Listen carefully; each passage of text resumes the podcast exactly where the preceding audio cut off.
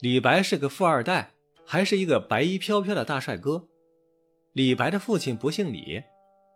别着急，听我慢慢道来。李白的父亲是李克，李克不是其真名，克是客居的意思。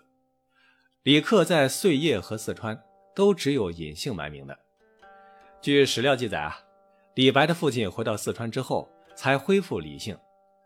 李克经商，可能是丝绸之路上客商中的一个，做物流生意，会剑术，而且经商很成功，不是巨富，至少也是个土豪。李白在家里排行十二，据说他还有一个弟弟。李白晚年时还住在三峡旁，有一个妹妹叫月圆，死后葬在曼坡渡。青年李白出川的时候，在扬州一年花掉三十万钱，这些都说明。李白是个真正的富二代，李克还是李白的启蒙老师。李白在四川度过了二十年左右的青葱岁月，在这二十年里，他可是个白衣飘飘的大帅哥，不光长得帅，还自诩以天为容，以道为貌。呵，道貌先锋，帅呆了。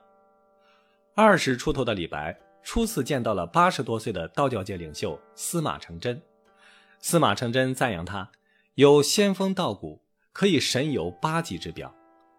贺知章初次见到李白，也被他的气宇轩昂的气场所震惊，叹其为谪仙人。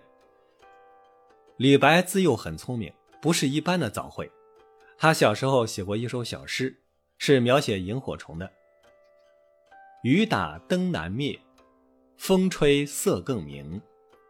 若非天上去，定作月边星。”这首小诗受众人称赞，教他的先生逢人便吟诵。